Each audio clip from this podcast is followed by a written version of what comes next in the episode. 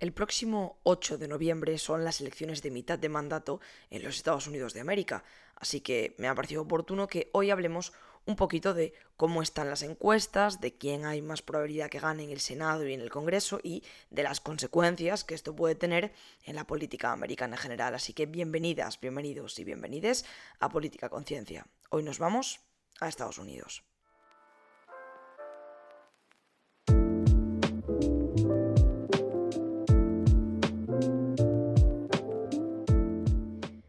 Bueno, ¿qué tal? ¿Cómo estáis? Espero que todo bien, espero que me echéis muchísimo de menos. Yo la verdad no tengo tiempo para echaros de menos, pero si lo tuviese os echaría de menos, así que tranquilas. Eh, pero bueno, hoy me ha parecido interesante que hablemos un pelín eh, de las elecciones de mitad de mandato. Por si desconocéis este concepto, es básicamente que en lo que sería un periodo electoral completo de Estados Unidos, que son pues los cuatro años en los que está un presidente en la Casa Blanca, que ya os digo que eh, por el sistema estadounidense, da igual lo que pase, que un mismo presidente va a estar en el cargo los cuatro años. Si la palma o, tiene un impeachment o lo que sea, va a ser su vicepresidente. Pero digamos que no va a, no va a haber unas elecciones adelantadas. O eso es lo que yo tengo entendido de, de, las cosas que he ido estudiando, ¿no? Entonces, pensad que es un ciclo de cuatro años que va a ser sí o sí. Pero a mitad de esos cuatro años, hay unas elecciones de mitad de mandato, que son las que va a haber ahora, el 8 de noviembre, que coinciden, pues, hace dos años, ganó Biden las elecciones a Trump, fue un bombazo de la leche, y ahora, pues, hay como, estas elecciones tienen cierto carácter de, de como de referéndum, ¿no? De, de, vale, pues, vamos a hacer una evaluación de cómo está la presidencia de Biden en este momento. De hecho, justo antes de empezar, estaba un poco eh, consultando, eh, porque, bueno, se lleva mucho en Estados Unidos ver cuál es el, rating de aprobación que tiene el presidente. Y es algo que se hace constantemente. De hecho, tú si entras en eh, Morning Consultant, que es donde estoy mirando yo ahora, o en 538, o en cualquier así, eh, digamos, plataforma que maneje encuestas, siempre te va a aparecer algo de cómo está la aprobación de Biden en ese momento. Prácticamente, yo no sé si es algo diario, pero vamos, es eh, algo muy, muy, muy habitual, que miden muy habitualmente. Y justo estaba mirando en este momento que eh, a día 23 de octubre estaba en un 44% de aprobación frente a un 55% de desaprobación. Este cambio entre la aprobación y la desaprobación se dio, pues, aparentemente, data del eh, de agosto, más o menos, que fue ahí cuando empezó a haber un cambio entre eh, en vez de pasar de estar eh, mayormente en aprobación, pasó a la desaprobación. Y esto es muy importante porque al final esto también va a afectar a aquellos, eh, aquellos estados, a aquellos distritos donde Biden ha ganado en las elecciones de 2020 también puede afectar, ¿no? Porque a pesar de haber ganado, a lo mejor estos índices de desaprobación también le afectan en esos distritos y, y, bueno, va a tener consecuencias. Os voy a explicar un poquito la dinámica. Vamos a hablar primero del Senado, os voy a hablar de los principales espacios donde va a haber más competición, eh, dónde es más probable que gane quién. Luego vamos a hablar del Congreso y luego vamos a hablar un poco de cuáles serán las consecuencias de estos posibles resultados.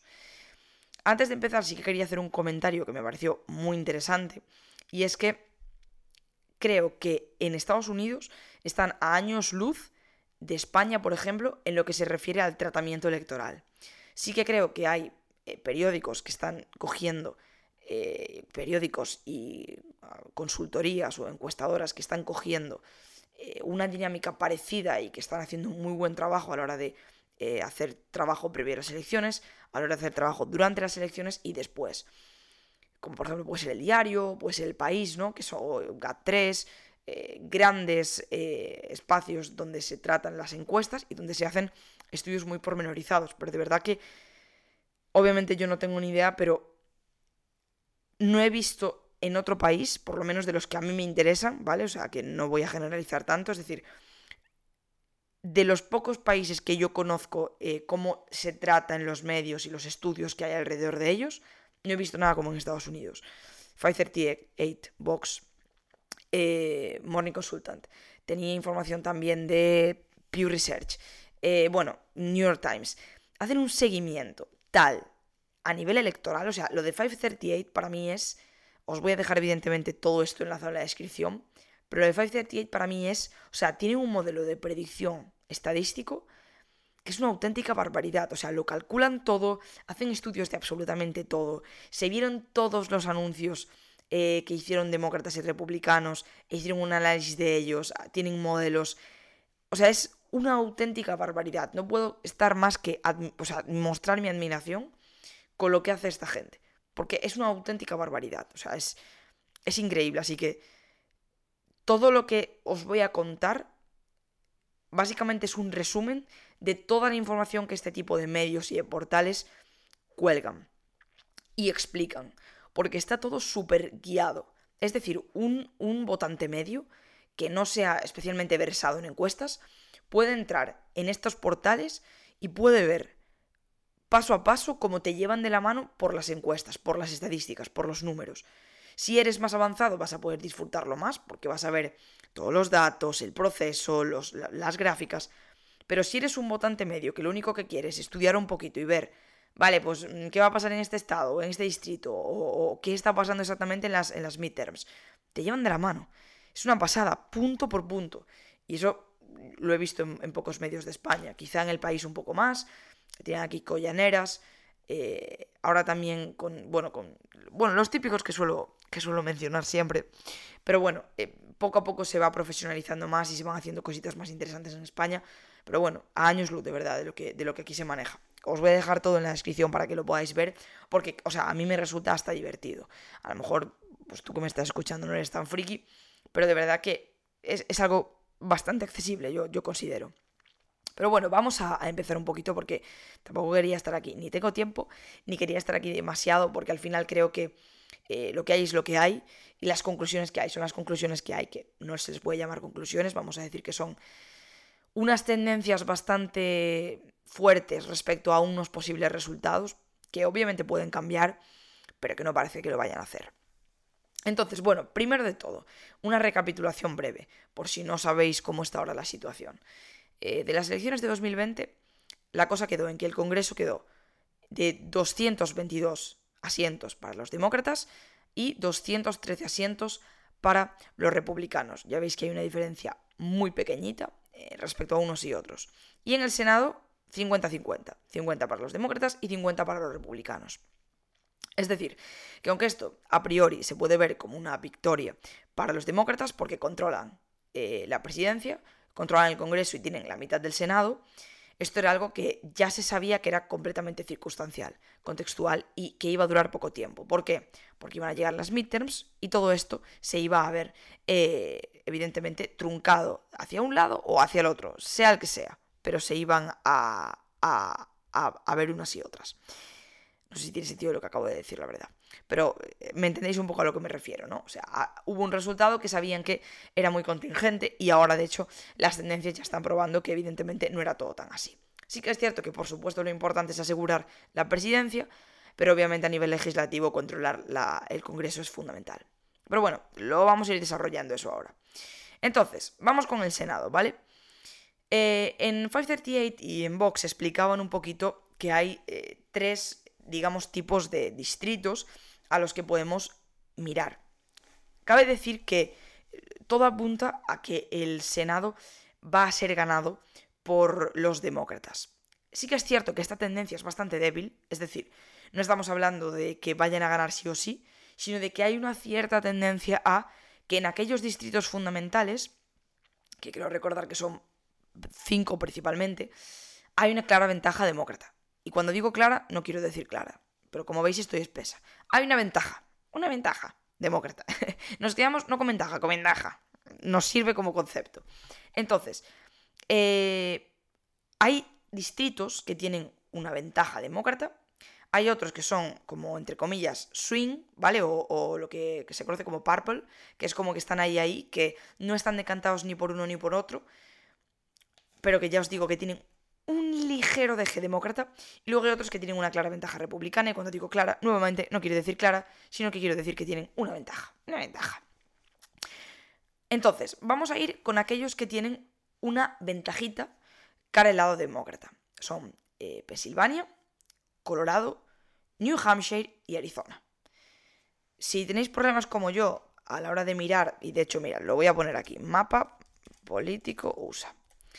Porque así ya eh, os puedo ir indicando yo un poquito dónde estamos situados en el mapa, porque si sois como yo y os cuesta, que, a mí, ya os digo yo, que me cuesta un montón ubicar los estados en Estados Unidos, pues eh, así os lo voy clarificando un poquito. Pero bueno, como los podcasts, se suelen escuchar eh, sin, mirar un mapa, pues para que tengáis un poquito una idea de, de, qué sitio estoy hablando, básicamente.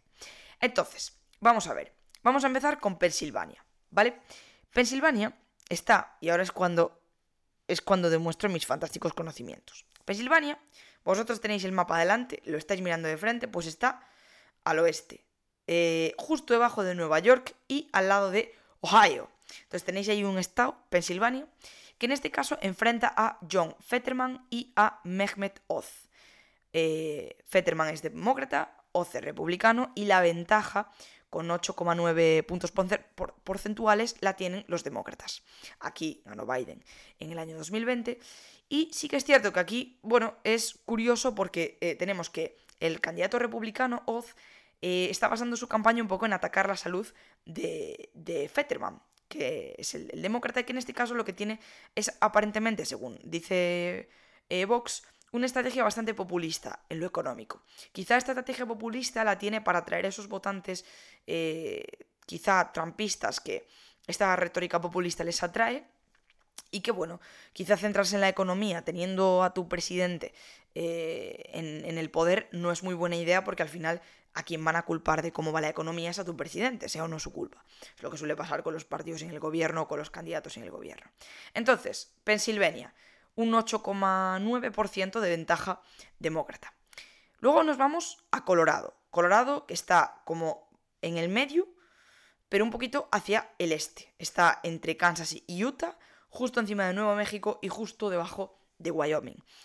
En Colorado tenemos a Michael Bennett, o a Michelle, pero yo creo que es Michael, supongo, que es el, actual incumbent eh, en el Senado, eh, demócrata, contra Joe O'Dea, que mítico, a mí este apellido me recuerda al GTA, no sé por qué. Y eh, tenemos que el candidato demócrata, Bennett, tiene un 9,1% de ventaja, o 9,1 puntos porcentuales de ventaja sobre el republicano. Eh, en este caso, eh, tenemos que el republicano es un moderado, eh, lo cual es raro porque normalmente en el Partido Republicano estamos viendo bastante tendencia extrema, pero tiene cositas como que sí que está a favor de, construir el muro. ¿no? Entonces, bueno, aquí hay que ver qué pasa. En este caso yo creo que Bennett es el candidato demócrata al Senado que mayor ventaja tiene sobre un candidato eh, republicano, por lo menos en aquellos estados en los que evidentemente tenemos una mayor competitividad. Luego nos vamos directamente a New Hampshire, que New Hampshire está eh, justo debajo de Maine. O sea, si miráis el mapa de frente y os vais al oeste de todo arriba, hay un piquito, pues esto está entre Maine, Nueva York y Vermont. Ahí hay una serie de estaditos pequeños, pues está ahí en el medio. ¿Y qué tenemos aquí? Tenemos a Maggie Hassan, o Hassan, demócrata, contra eh, Don Balduck, republicano. Eh, parece que Hassan tiene un 7,3% de ventaja sobre el republicano y se está centrando bastante en el tema del aborto, que luego lo veremos, pero es uno de los main topics de estas elecciones, debido a que evidentemente hace poco que se, vamos, el, el Supremo se cargó Robbie Wade, que por si no sabéis lo que es, fue una sentencia, creo que del 70 y algo, 73 puede ser, ah, no lo sé, que decía básicamente pues que el derecho al aborto estaba protegido a nivel nacional, eh, a nivel federal, vaya, y, ahora dijeron que nanay, es lo que tiene tener un, supremo eh, conservador. Y nada, en este caso tenemos a, a Balduc, republicano, que es un candidato de la far-right, y eh, sí que es cierto que él en su momento era de los election denialists, que básicamente era aquellos que decían que las elecciones eh, Biden las había amañado, aunque aparentemente se arrepiente de, esto. Pero bueno, al final la marca que te deja eso es, inevitable. Pero bueno, nuevamente New Hampshire con una ventaja de más de 7 puntos para los demócratas. Y nos vamos luego a Arizona, que Arizona está hacia el este, es decir, hacia la izquierda del mapa, justo al lado de Nuevo México, entre Nuevo México y California. Y Arizona tiene o enfrenta a Mark Kelly, demócrata, contra Blake Masters, republicano. Eh, la ventaja aquí en este caso para los demócratas es de 7,5 puntos. Y en este caso, eh, Kelly, que es el demócrata, se muestra, bueno, recalca constantemente su independencia respecto al partido, eh, pero sí que está en contra de la posesión de, de armas. en cambio, tenemos a Masters, que es, digamos, eh, otro extremista dentro de los republicanos, que sí que es otro election denialist o denier, probablemente lo diga mal, vamos, que cree que a Trump le robaron las elecciones, estaba a favor de las 15 semanas eh, como límite para prohibir el, aborto y eh, entre las declaraciones fantásticas que tiene está el hecho de que culpa a las personas negras de la violencia de, de, de la gun violence, de la violencia de... Vamos, que, que si los matan es por su culpa, básicamente. Así que bueno, eh, recordad que aquellos estados, hacemos repaso en los que los demócratas tienen ventaja en el Senado, son Pensilvania, Colorado, New Hampshire y Arizona. New Hampshire es un swing state. Es decir, que no es un estado, los swing states son estados en los que em, elección tras elección no persiste el mismo partido. Hay estados demócratas y republicanos porque durante muchos años han mantenido un determinado tipo de voto hacia demócrata y republicano y este es swing, ¿vale? Va cambiando. Ahora vamos a aquellos que los vamos a llamar los estados sorteo, es decir, aquellos en los que el margen es tan tan tan pequeño que literalmente puede pasar cualquier cosa. El primero de todos es Georgia. Georgia es un estado que en el 2020 resonó un montón porque era un estado súper republicano y en el 2020 dio la sorpresa y ganó Biden allí. Eh, es un estado que enfrenta a Warnock, que es eh, ganó creo que creo creo recordar que ganó una elección especial eh, que fue de estos, eh, que fue, bueno, uno de los que dio ahí el, la sorpresa, eh, Warnock y el otro fue Ossoff. Warnock demócrata, un pastor de una iglesia, y luego está Herschel Walker, que es republicano, que es un conservador de bien, que está a favor de Trump. Y la ventaja que tiene Warnock aquí, es decir, la ventaja que tienen los demócratas sobre los republicanos es de solo dos puntos porcentuales. Con lo cual está ahí súper, súper, súper, súper tight. Eh, en este caso, todo depende. Y esta es una de las grandes cuestiones que hay en estas elecciones. ¿Cuánto va a tirar el hecho de que seas pro-Trump a tu favor o a tu contra? ¿Cuánto va a tirar el hecho de que seas pro-aborto o anti-aborto en tu contra? Si el hecho de que eh, el Walker, que es el republicano, haya hecho declaraciones que sean pues, eh, súper extremistas, juega en su contra, pues esto va a favorecer a Warno, que es súper progresista y tal. Bueno, súper progresista. No, o sea, con súper progresista no me refiero a que sea de los súper progressive, sino que es un tipo progresista, vaya. Eh, un pastor negro. Entonces, bueno, evidentemente todas estas cuestiones estructurales que atraviesan a Warnock pueden ser a su favor, pero también puede ser a su contra. Es que todo depende de cómo responde el electorado y, y de cómo estén con el tema Trump, con el tema aborto, etc. Nos vamos al siguiente estado que está ahí, ahí, ahí, que es Nevada. Nevada está al este, ¿vale? Eh, pegadito a California. Está entre California, California y Utah. Y aquí tenemos a Catherine Cortez, eh, demócrata, contra Adam Lachalt, Lachalt, Lachalt, como se pronuncie, republicano. En este caso, la ventaja que tiene Cortés, la demócrata, sobre el republicano es solamente de un 0,7%. O sea que, que no es nada. O sea, se mueve una hoja y ya se cargó la ventaja. Catherine Cortés es la actual incumbent, la, que está actualmente en el Senado. Y em, en este caso tenemos que Laxalt, Lachalt, Lachalt me imagino que será. Eh, no sé si es francés, pero es que no sé muy bien cómo funciona esa X.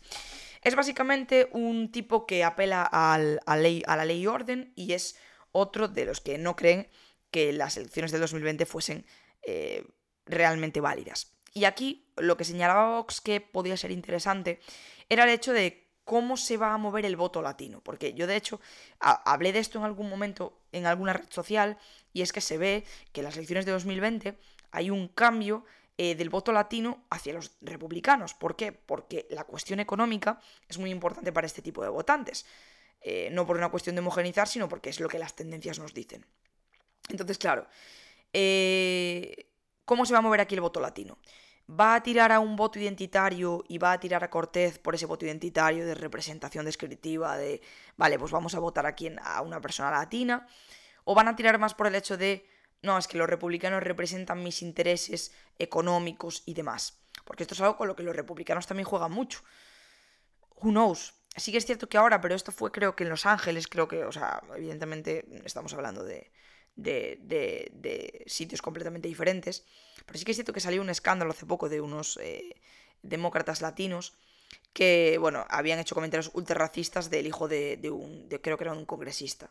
Eh, ahora no, sé exactamente nombres ni nada, pero sé que hubo un escándalo tremendo hace poco. No sé cuánto afectará esto en otros estados que no sea el propio, pero bueno, eh, solo comentando. A ver, a ver cómo se mueve, ¿no? La tendencia del voto latino, a ver si mantiene la tendencia de las anteriores elecciones o no. Lo veremos.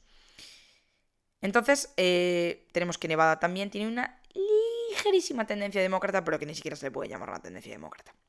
Y luego nos vamos directamente a Wisconsin. Wisconsin está para arriba eh, entre Minnesota y Michigan, ¿vale? O sea, está como arriba. Eh, entre eso, Minnesota y Michigan. Pelín hacia la derecha, si nos ponemos estrictos. Y aquí tenemos a Mandela Barnes, demócrata, contra Ron Johnson, que es republicano, que es el actual, el, incumbente actual del Senado. Eh, aquí la ventaja, por primera vez, cambia y es de un 0,1% eh, de los republicanos sobre los demócratas. Eh, el actual Johnson, el republicano, está a favor de Trump, está en contra de las vacunas. y como que con el tema LGTB es como que dice, como que no estoy en contra, pero tampoco se moja y dice que está a favor. O sea, esto ya es un paréntesis personal, probablemente sea un poquito homófobo. Probablemente. Porque además, si tú tienes una hardline en temas identitarios, eh, esto te posiciona muy bien con votantes ultraconservadores, pero a lo mejor si tienes republicanos que, que no sean de una línea tan dura, a lo mejor esto te va en contra. Entonces, bueno, creo que también es bastante estratégico no posicionarte. Porque así, si tienes republicanos del colectivo LGTBI, a lo mejor dicen, bueno, tampoco dijo que no, y como hay otros temas que les pesan más, pues tal, a lo mejor si tú de repente te posicionas súper en contra, esto te quita votos. Yo creo que con estas cosas hay que ser bastante estratégicos. Entonces, bueno, ese es el punto. Entonces, nada, repaso de aquellos estados que están súper, súper, súper en el limbo. Georgia, con una pequeña tendencia demócrata, Nevada con una pequeñísima tendencia demócrata y Wisconsin con una tendencia súper, súper, súper mínima hacia el lado republicano. Y ahora nos vamos con los últimos tres estados que sí que tienen ventaja republicana, que son Florida, que está abajo al oeste, es esa, punta que sale hacia abajo, y aquí tenemos a Val Demings, demócrata, contra Marco Rubio, republicano, que es súper mítico, está de hecho en su tercer third term, o sea que ya es todo un veterano. Eh, Val Demings, yo sabía que me sonaba de algo el nombre, pero no, no sabía muy bien de qué, y estuve leyendo y vi que fue una de las candidatas de Biden a ser vicepresidenta. Es de, yo creo que por lo que estuve leyendo es como de la línea de Kamala. Creo que fue como, no sé si abogada del Estado, pero fue algo relacionado con, no sé si jueza o abogada, o sea, algo que tiene que ver con, con la ley. Entonces esto ya le da un punto moderado interesante, ¿no? O sea, a este tipo, a esta candidata no le puedes ir por el lado de, ah, es que quieres defund de police, ¿sabes? En plan, te quieres cargar la policía, no, porque ella dirá, mira, tipo, trabajé en este tema, ¿sabes? Y luego Marco Rubio, nada, eh, nos parece ser que no se está metiendo en temas muy ideológicos. He de decir que yo no sigo la campaña a diario, esto son cosas que estuve leyendo, pero parece ser que se está centrando en temas más de la inflación y la economía, lo cual puede ser también muy interesante, porque, según estuve viendo, parece que es como el, tema más importante que preocupa al estadounidense ahora mismo. Y de hecho la ventaja es de un 3,8%, que es la ventaja más alta que tiene un republicano sobre un demócrata, por lo menos en estos estados que estamos manejando. Luego nos vamos a North Carolina, que está eh, nuevamente, eh, si vais desde Florida, es decir, estamos en el oeste del mapa hacia abajo, subís tres estados, bueno, dos, es decir, subís Georgia y South Carolina y está ahí, justo debajo de, entre Virginia y South Carolina. Y aquí tenemos a Cherry Beasley, demócrata, contra Ted Budd, republicano. Eh, la demócrata eh, recalca que es moderada y que es independiente del partido. Y en caso de Ted Budd, tenemos que él se autodenomina como un conservative warrior.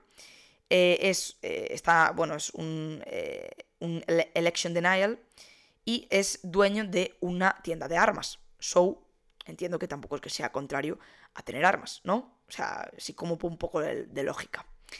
Y aquí la ventaja que tiene el republicano sobre la demócrata es eh, de un 0,3%. ¿Sabéis de qué me estáis haciendo dudar ahora?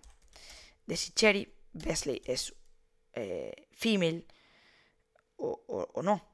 Porque a lo mejor estoy tratando la de she, efectivamente sí que es. Vale, eh, estaba bien pensado. Es abogada y jurista estadounidense. Bueno, eh, como decía, pues evidentemente también es una moderada ella. Y tiene sentido porque normalmente candidatos que suelen estar vinculados o han estado vinculados a, a la policía o a la judicatura de alguna forma, pues evidentemente tiene una tendencia más de estar calmado, como Kamala, como Kamala Harris, Kamala Khan iba a decir. y por último, nos vamos a Ohio.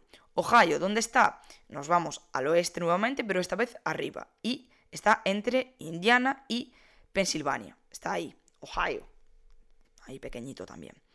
En este caso tenemos a Tim Ryan, demócrata, contra JD. ¿JD qué? JD Vance. Es que a JD Vance no había escuchado hablar de él en mi vida. Y en este caso tenemos a, un demócrata bastante moderado que eh, le saca, y esto es raro, un 0,2% eh, al republicano. Pero aún así, eh, en Vox y en 538 le dan a este estado una tendencia republicana.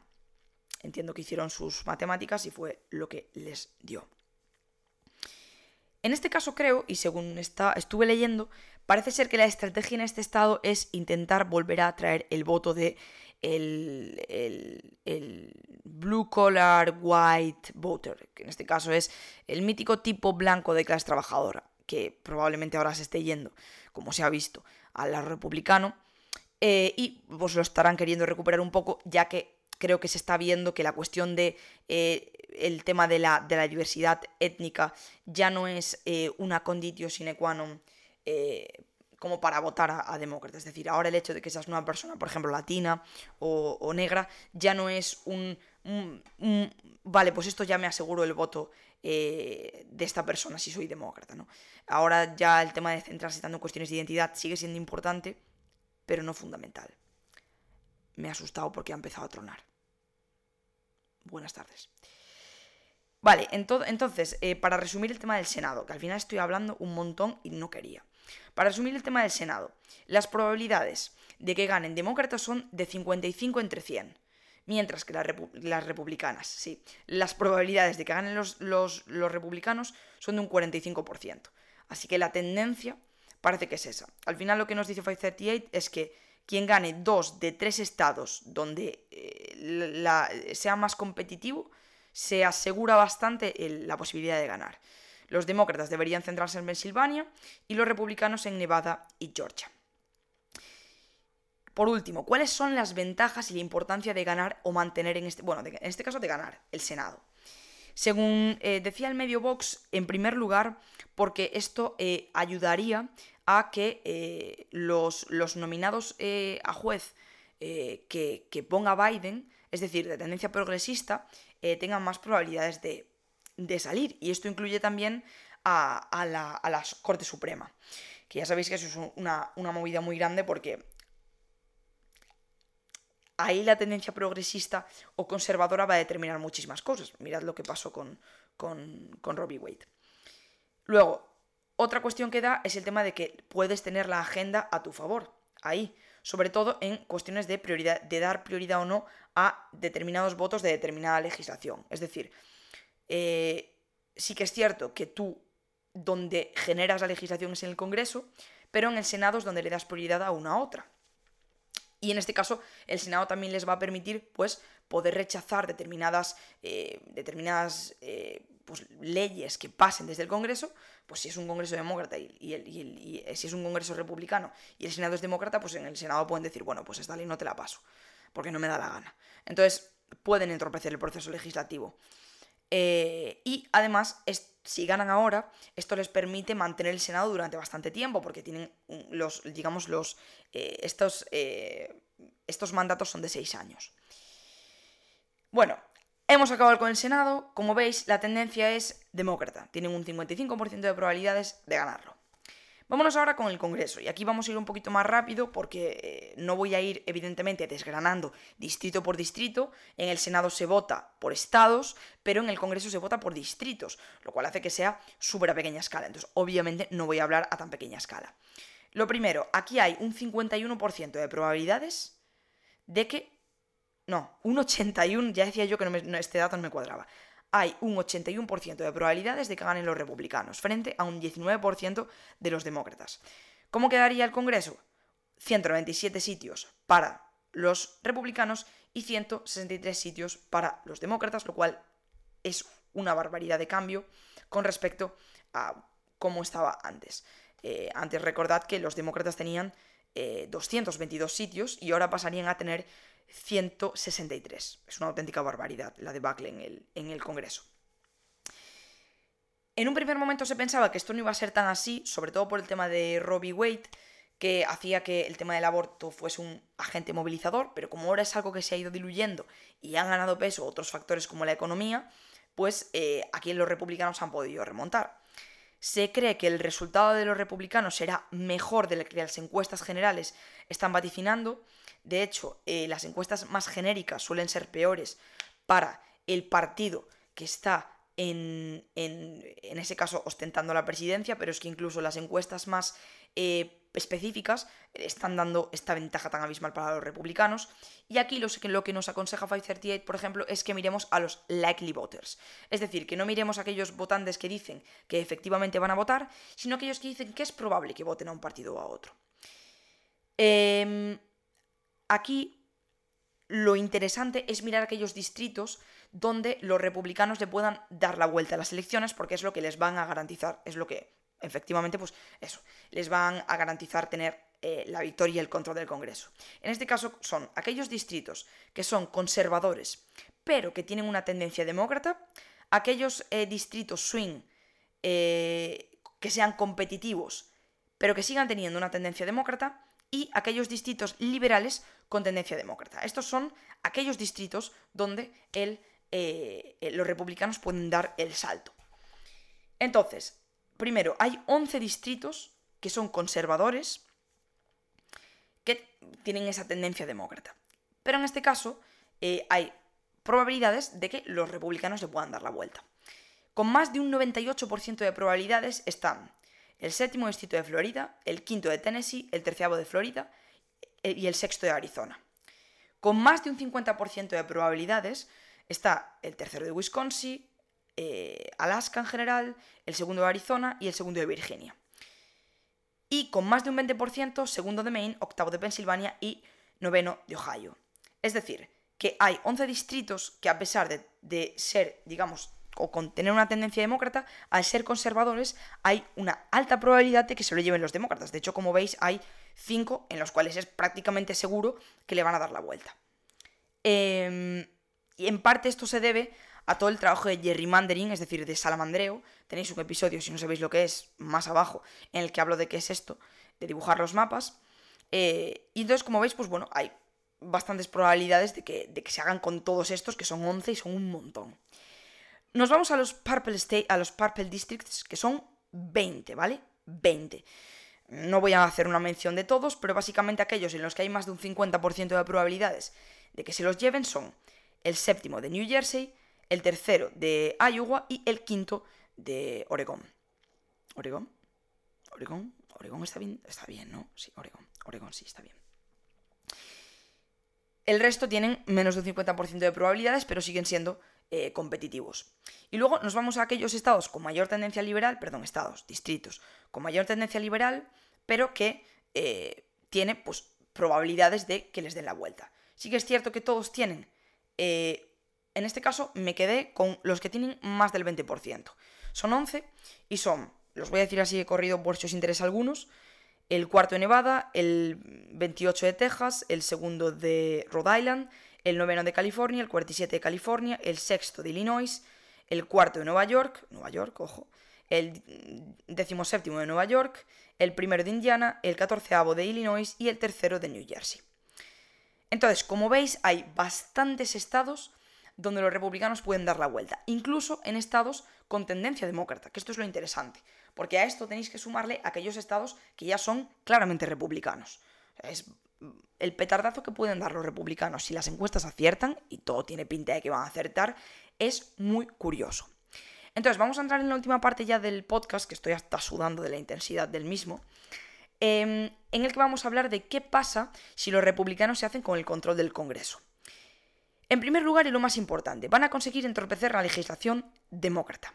Es decir, desde la presidencia se puede mandar legislación determinada a que se vote en el Congreso, pero si el Congreso es republicano, lo que tenemos es un split eh, entre el Congreso y demócrata, eh, entre el... Joder entre el Congreso y la presidencia, que va a hacer que a Biden le sea muchísimo más complicado pasar cualquier tipo de legislación. Ya no hablemos de grandes proyectos, hablamos de que los grandes proyectos ya ni de coña van a pasar, pero es que incluso proyectos más mm, pequeños van a ser muy complicados eh, que puedan pasar.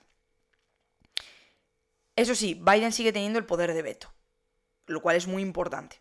Por eso, el hecho de, tener, de mantener el control de la presidencia a la vez que tienes el Senado, ojo, porque aunque desde el Congreso te quieran pasar una legislación, Biden tiene poder de veto y puede decir, mira, ni de coña te paso esta legislación. Es decir, que aunque los republicanos quisiesen pasar una legislación antiaborto, Biden tiene poder de veto.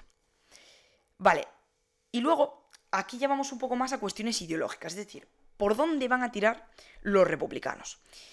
Y aquí hay varias menciones que hacer. Por una parte, eh, tenemos la postura de, creo que es Kevin, McCarthy, que es el, líder del Congreso en minoría de los republicanos. Y en este, en este caso, él eh, estableció lo que se conoce como el Commitment to America. Que esto nos recuerda a un plan que, bueno, eh, os dejaré enlaces en la descripción, a un plan del año 94, cuando recuperaron el control los republicanos, que se centra en, bueno, vamos a ir contra las grandes tech companies, vamos contra Silicon Valley, eh, vamos contra la inmigración ilegal, eh, vamos a aumentar el gasto en la policía y en el, y en el, en, el, en el, joder, en el military, en el ejército, que es relativamente ideológico y deja claros bastante la línea que quiere seguir, ¿no? De muy law and order, muy, eh, de unas fronteras muy bien definidas, etc. Pero hay disenso dentro de los republicanos. Es decir, los republicanos no tienen como un, un como pasa aquí, ¿no? Que el PP tiene pues un mismo em, programa. Eh, pausa para beber.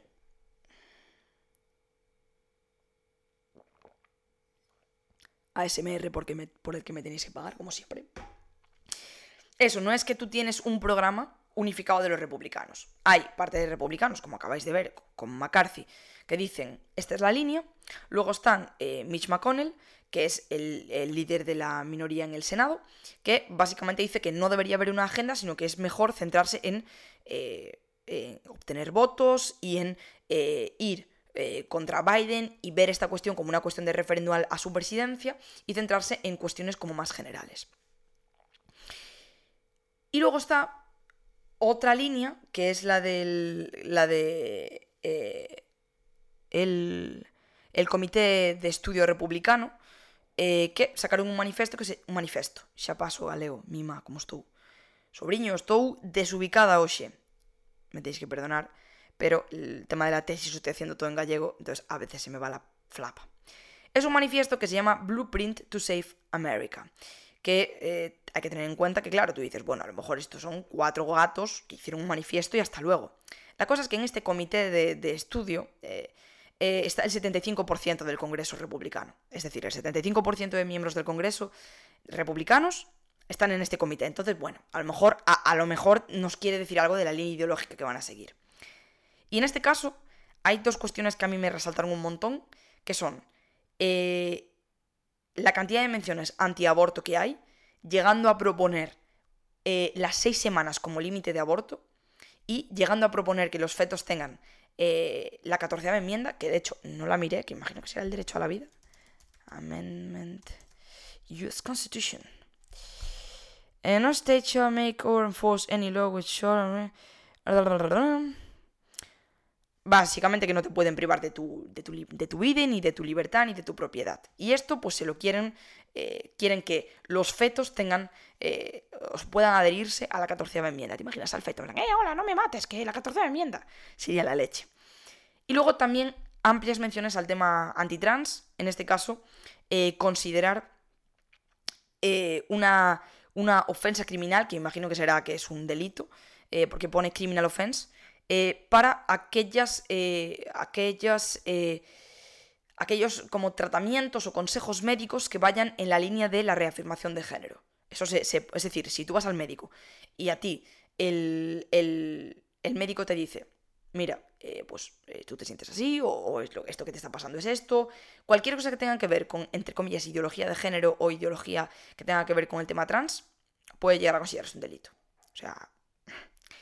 Y luego, ya por último, el senador de Florida, eh, Rick Scott, o un senador de Florida, que yo creo que, no sé si es el actual, puede ser que sí, escribió el Plan to Save America. Bajamos impuestos, nos cargamos a las Big Tech, vamos contra el crimen, no va a haber el tema de las guerras culturales en las escuelas, es decir, teoría crítica de la raza. Hasta luego. Y nos cargamos también el socialismo porque eh, lo vamos a tratar como si fuera un combatiente enemigo. O sea, que la línea general, por mucho que Mitch McConnell se esfuerce en que no sea así, es que hay un claro viraje ultraconservador desde Trump en el Partido Republicano. Y es muy evidente. Y es muy evidente que la línea va a ser de guerras culturales, antiaborto, anti cuestiones LGTBI de diversidad sexual y de género. O sea, la línea dura que se vienen los republicanos es muy, muy grande. Muy grande. De hecho, eh, menciona a Soraya el otro día, hola Soraya, eh, que eh, decía que, bueno, es, es, una colega que el otro día mencionaba algo en Twitter, que esto ya es algo a título personal, ¿vale? Paréntesis, de la opinión personal. Decía que como que ella está sintiendo miedo últimamente porque siente como que em, hay una ola como súper gordófoba, homófoba, transfoba, eh, antifeminista, ¿no? Que se está, se está gestando. Y esto es algo que yo concuerdo, ya no solo a nivel opinión personal, sino también a nivel científico, es que se, ve cómo hay un, backlash, una reacción contra la diversidad que se lleva viendo, que ya lleva pasando en la última década y que se está reafirmando. Porque igual que en otras cosas, se está volviendo súper progresista y hay como una reafirmación por parte de ciertos colectivos y partidos ante determinados derechos y un enrocamiento en esos derechos, por otra parte también, vemos totalmente lo contrario. Y es que cada vez el odio visceral, ya no solo de los conservadores, sino de, lo que antes podríamos considerar eh, sectores progresistas, contra ciertos aspectos de culturales o de, digamos, de eso, de cultural wars. Entonces, ojo a esto que se viene por parte de los, de los republicanos y ojo a lo que pasa en 2024, porque quería cerrar el podcast con el tema Trump, porque es como el elefante en... ¡Qué gracia! Es como el elefante en el... En el elefante... Eh, o sea, aclarar que es por el, el iconito republicano. Eh, es como el elefante en la habitación, ¿no? Es como... ¿Qué va a pasar con Trump? Porque claro, ahora que está alejado de, todas las redes sociales y de todo esto, parece como que no existe, pero él sigue ahí. Y su figura sigue siendo fundamental. O sea, cómo caló eso es carne de otro podcast, cómo caló la figura republicana dentro del Partido Republicano, o sea, la figura de Trump dentro del Partido Republicano, tengo que acabar el podcast porque estoy ya pez y tengo que seguir. Pero eso, em, Trump dejó muy claro que si él llega a la presidencia, eh, va a perdonar a, los del, a los del asalto al Capitolio. Y, eh, por ejemplo, entre otras de sus fantásticas medidas, es que va a condenar a muerte a, la gente que trapiche con, con la droga. Entonces, wow, eh, o sea, simplemente wow. Mm, no tengo palabras para describir lo, la ilusión que me hace, ¿no? La posibilidad de que Trump pueda volver a ser presidente. Pero bueno, eh, también hay que ver cuánto va a incidir en el voto el hecho de que un candidato se posicione o no a favor de Trump. En fin, muchísimas variables que veremos. Haremos un análisis eh, a ver si podemos traer a alguien para hablar de, los, resultados de las elecciones. Pero hasta aquí ha sido este, este, este repasito de lo que se viene en las midterms. Espero haber resuelto vuestras dudas y, que lo hayáis entendido bien. Como siempre tenéis todos los enlaces en la, en la descripción. Y por favor, eh, cualquier duda, pues no dejéis de ponérmela pues, por YouTube o por mis distintas redes sociales. Y, nada más, eh, como siempre digo, siento no estar tan activa como me gustaría. Pero bueno, creo que esto es una cuestión de ahora mismo priorizar. Sigo intentando encontrar trabajo, que Hola, si eres un ofertante de empleo y estás escuchando este podcast, que sepas que estoy buscando trabajo. Soy muy... Me esfuerzo un montón y hago muchas cosas y espero hacerlas bien y puedo hacerlas mejor si tú quieres. Así que tienes en mi Linktree un eh, portfolio de lo que hago y si quieres mi currículum, yo te lo paso. Y quitando este spam, lo dicho, gracias por seguir ahí a pesar de la bajada de rendimiento. Y esto ha sido todo. Gracias por escuchar este podcast. Soy Ariana, soy politóloga y esto es Política Conciencia.